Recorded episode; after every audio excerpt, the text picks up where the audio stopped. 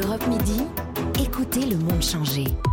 Patrick Cohen. Bonjour Michael Lenay. Bonjour. Mathématicien, vulgarisateur, créateur de la chaîne scientifique MicMath. Avec votre collègue André Deldic, vous nous offrez un dictionnaire amoureux des mathématiques chez Plomb. Titre qui va paraître étrange à ceux de nos auditeurs qui ont détesté cette matière quand ils étaient en classe. Et je pense qu'ils sont malheureusement euh, encore nombreux, euh, les Oui. élèves, à oui, détester on les maths. Beaucoup de témoignages.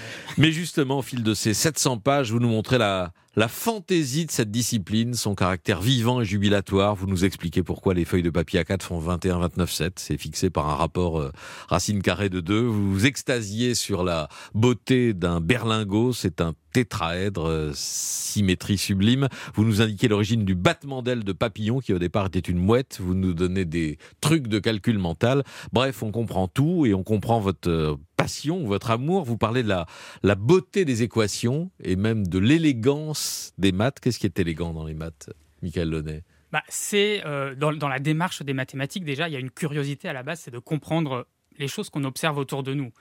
Et euh, dans notre volonté de comprendre, il y a la volonté de, de- saisir le mieux possible, d'une certaine manière, d'avoir, euh, d'expliquer en peu de mots des choses très complexes.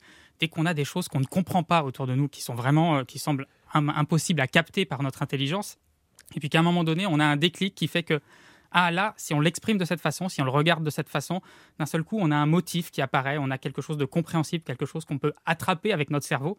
Et euh, c'est dans, dans cette démarche-là que se trouve l'élégance et retrouver la meilleure façon d'exprimer, de, formuler euh, un concept. Voilà, un exemple euh, d'élégance ou d'explication. Et là, ça parle de sciences naturelles, de la nature. Par exemple, le, pavage euh, en nid d'abeilles, le pavage hexagonal des abeilles, eh ben, euh, elles ont inventé cela parce que c'est la façon la plus économique.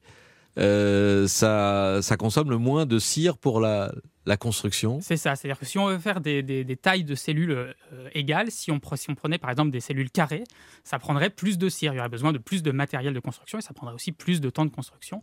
Euh, et donc c'est une explication possible de pourquoi est-ce que les abeilles euh, utilisent, c'est-à-dire que vraiment, pour être le plus efficace possible, pour économiser sa, peine et son travail, eh bien il faut mieux utiliser cette forme-là. Et ça, ça va même jusque dans le fond, c'est-à-dire ça on le sait moins.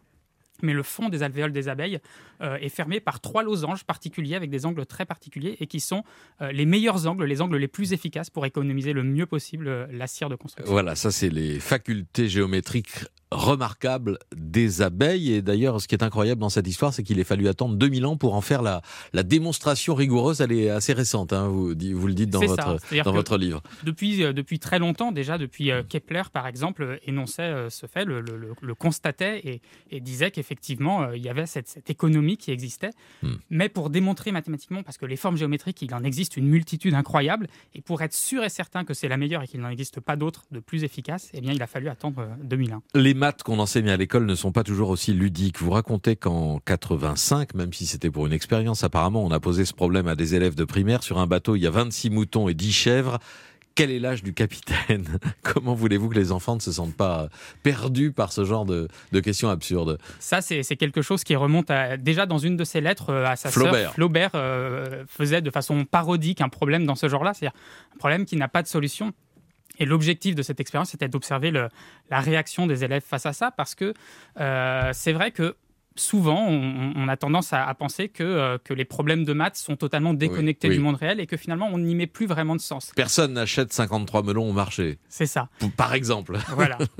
Et ce qui a été étonnant dans cette expérience, c'est que certains élèves ont répondu. C'est-à-dire que ça, ça montre d'une certaine manière à quel point Mm. ces élèves euh, déconnectent le monde réel du problème de maths. C'est-à-dire qu'on a des nombres, on a des données dans ce problème, et donc ils tentent quelque chose, les 26 chèvres additionnent. plus voilà, ils- euh, 26 moutons plus 10 chèvres, ça fait 36 ans pour le capitaine. Voilà, c'est ça.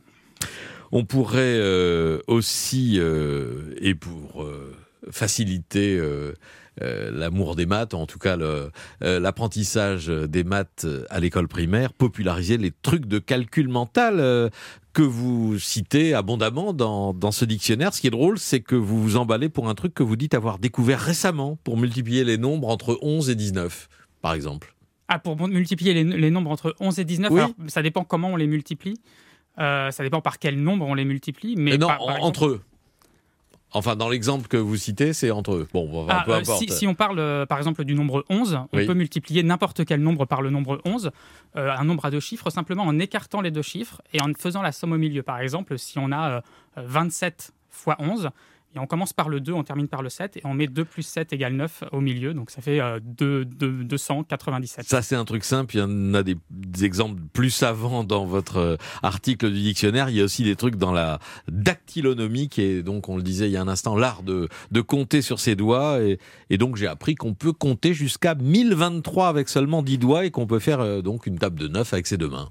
C'est ça. Alors d'habitude, quand, on compte avec ses doigts, on a tendance à penser qu'on compte que jusqu'à 10 parce qu'on les monte, on, élève ses doigts les uns derrière les autres, d'abord le pouce, puis l'index, etc. Et on va jusqu'à 10. Mais en fait, on a beaucoup plus de combinaisons que ça. C'est-à-dire qu'on peut très bien décider de lever juste l'index et dire que l'index ne vaut pas 1, mais vaut 2. Et donc dans ce cas-là, juste le pouce levé, ça vaut 1, l'index levé, ça vaut 2, et le pouce et l'index ensemble valent 3.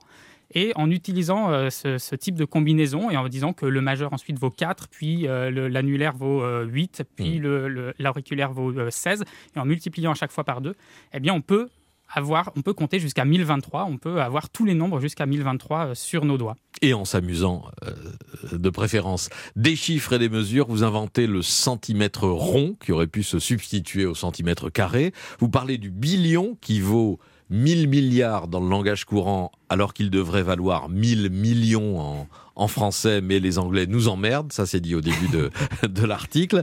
Vous nous faites connaître ce mathématicien persan né il y a 1300 ans euh, du nom de Khwarizmi, euh, dont le nom déformé a donné les algorithmes. Le mot algorithme, effectivement, c'est vraiment un, des plus grands personnages euh, de, l'histoire des mathématiques en général et, un des, premiers mathématiciens de, de l'âge d'or des mathématiques arabes qui effectivement a écrit euh, plusieurs ouvrages majeurs, dont notamment un euh, qui a donné le, nom euh, à l'algèbre. Euh, ce, livre s'appelait Aljabre et ça s'est déformé ensuite pour donner. C'est de l'arabe ou du persan De l'arabe sans doute. Oui, c'est de l'arabe. Il était, il était d'origine perse, mais à cette époque, l'arabe était la, langue universelle des, ah, sciences. Installé à Bagdad et donc né peu avant 800 après Jésus-Christ. C'est quand même extraordinaire de penser que ça remonte à cela et à ses connaissances aussi, euh, aussi et à cette époque-là, Bagdad était vraiment foisonnante de, de, de, de, sciences. C'était vraiment la, la, fondation d'une bibliothèque, d'une maison des sciences.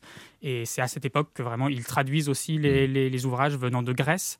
Et il y a beaucoup d'ouvrages des mathématiciens grecs euh, qui nous sont parvenus grâce à ces, euh, grâce à ces savants arabes de cette époque. Il y a vraiment tous les domaines des maths dans votre dictionnaire, Michael Launay. on a cité l'algèbre, la géométrie. il y a aussi les probabilités toujours étonnante et, passionnante. Combien faut-il réunir de personnes pour avoir plus de 50% de chances que les dates anniversaires de deux d'entre elles tombent le même jour? On se dit que avec 365 jours, bah ça, il faut un paquet de monde. Bah non, la réponse c'est 23. Pas tant que ça, oui. Il, suffit de 23 parce qu'en fait, quand on y pense, eh bien, il y a beaucoup plus de combinaisons qu'on le croit avec 23 personnes. Parce que euh, si on est réuni à 23, moi, ma date d'anniversaire peut coïncider avec celle de 22 personnes. Hmm. Et c'est valable pour chacune des 23 personnes. Donc d'une certaine manière, on a 23 euh, fois 22 euh, façons de, comparer. Alors en réalité un peu moins, divisé par mmh. deux, parce qu'on a compté deux fois chaque. Mais euh, ça suffit pour qu'il y ait 50% de chances qu'il y ait deux anniversaires qui coïncident avec 23 personnes dans, dans, une pièce. Voilà, il y a eu aussi un exemple très amusant sur des histoires de, de, paires de chaussettes. Si j'ai 12 paires de chaussettes dans mon tiroir, j'en sélectionne 3 ou j'en sélectionne 9. quelles sont les probabilités que les, les chaussettes soient... les combinaisons soient différentes et eh ben, c'est la même chose si on en prend 3 ou si on en prend 9. C'est ça. Là, ça, c'est le calcul des combinaisons, c'est-à-dire parmi un nombre d'objets, de combien de façons on peut en choisir certains. Euh, et ça, c'est des choses qui sont vraiment fondamentales. C'est-à-dire qu'on peut à la fois le présenter comme mm. une petite énigme mathématique, un petit jeu amusant.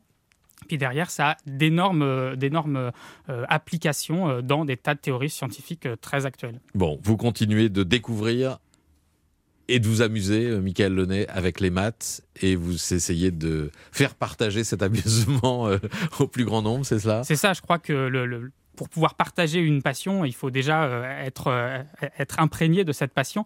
Et les mathématiques, c'est tellement vaste que, que une, vie ne suffit pas pour tout explorer. On découvre, euh, même dans les mathématiques simples, c'est-à-dire qu'on pourrait penser qu'au bout d'un certain temps, on découvre, euh, on devient de meilleur en meilleur en maths, on découvre des choses de plus en plus compliquées, mais il m'arrive encore régulièrement de découvrir des choses toutes simples qui pourraient s'apprendre au primaire, mais il y a tellement de choses euh, que, finalement, on n'a jamais fini d'explorer.